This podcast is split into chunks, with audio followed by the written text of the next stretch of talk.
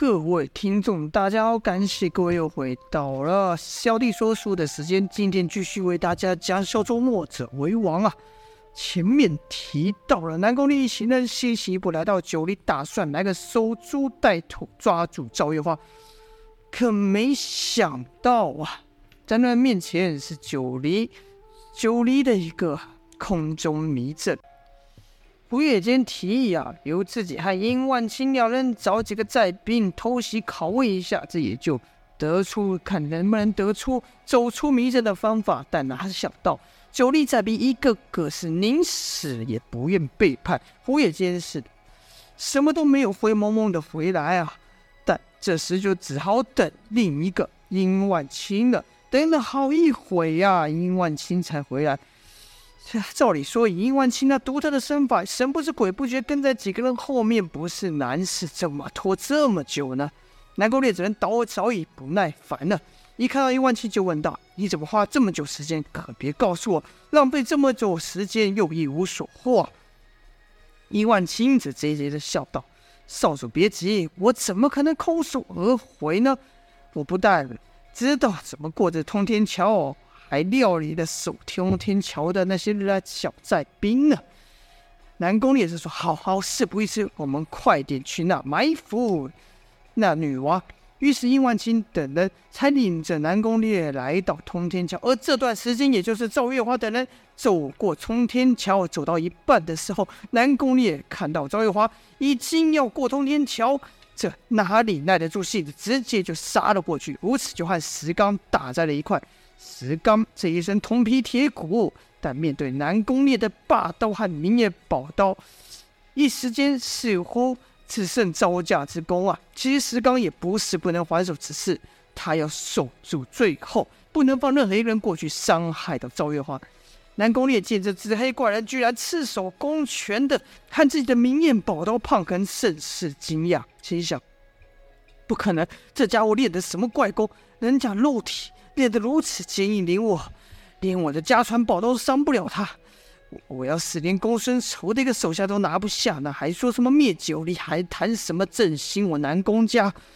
不行，我绝不允许我的道路被这么一个小人物给阻挡。就看南宫烈傲气一起，一声大喝，吼道：“就算你真是个铁人，我都能把你给劈开了！”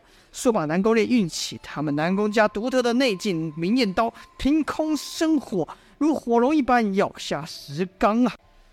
但石刚那也是越打越狠的性格，是不闪不避，直接迎去。这情景就像一条张牙舞爪的火龙，想要咬碎挡在他面前的铁块一样。可每一口咬下，都被这铁块崩的牙把牙给崩了。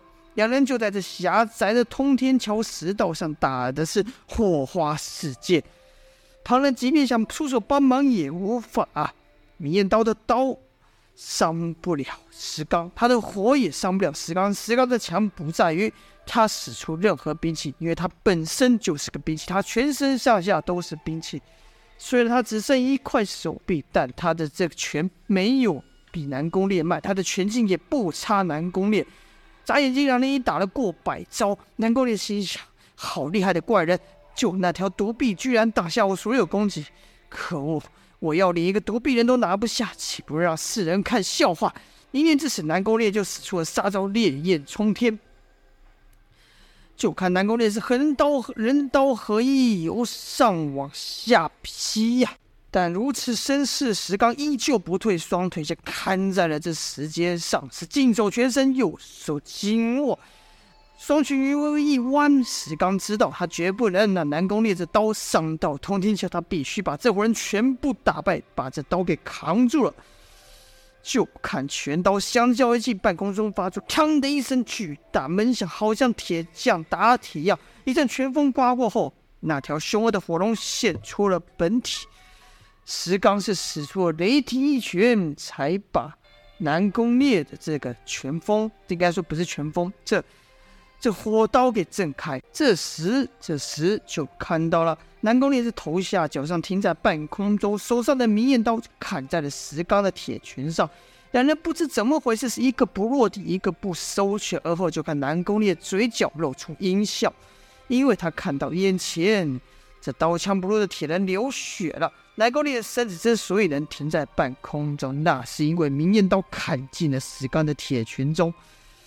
南宫烈心想：好家伙，连血的颜色都和常人不一样，但那又如何？终究是要败在我的刀下。石刚的脸上则不露出一样冷冰冰的，不露任何表情。石刚心想：不过是这点血而已，要留就给你吧。就算是我仅剩的这一条手臂给你也无妨，但你要想伤我家小姐，哼，我是绝对不会让你们得逞的。说完，石刚居然耐住了疼痛发力。南宫烈心想：好一个不怕死的家伙，连这刀枪不入的身影都给我给破了，还拿什么拼命呢？石刚不回话，他的眼神已经告诉南宫烈，他要拿什么跟他拼命？他用要拿他这条命啊！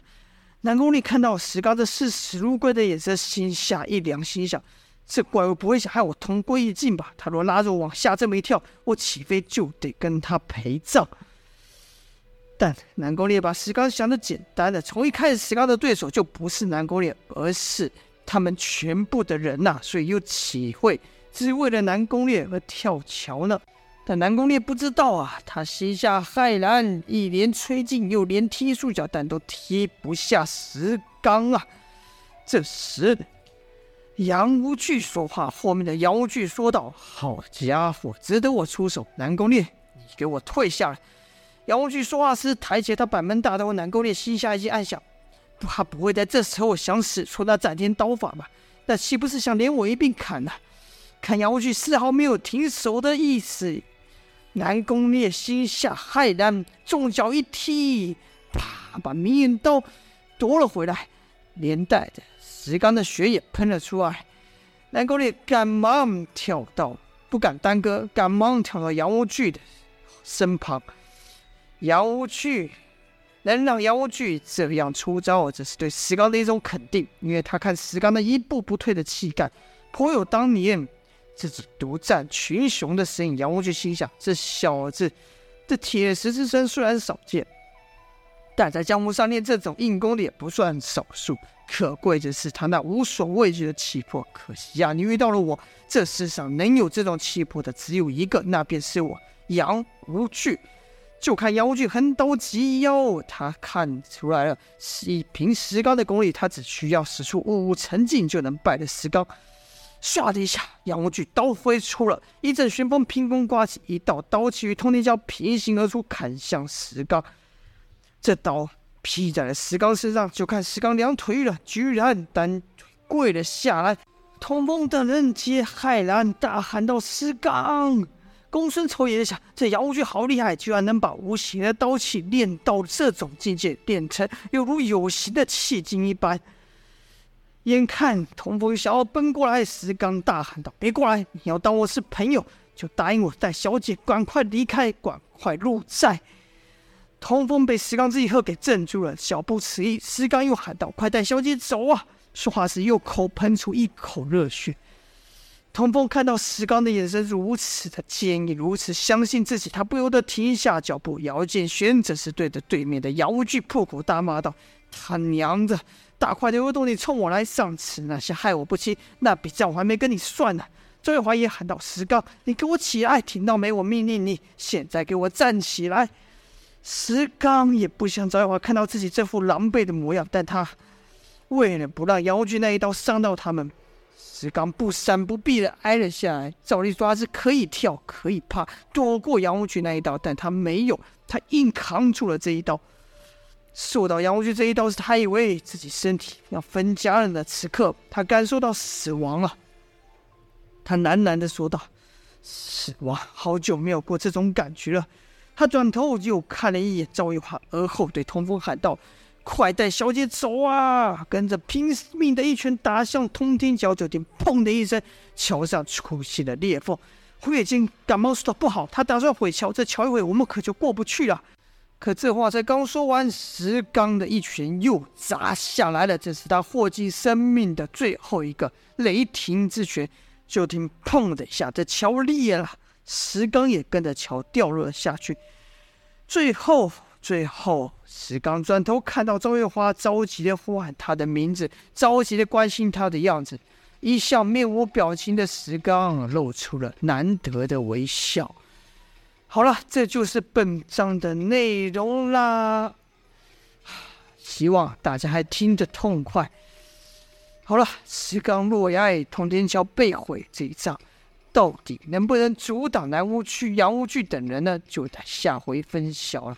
感谢各位的收听，今天先说到这边，下播。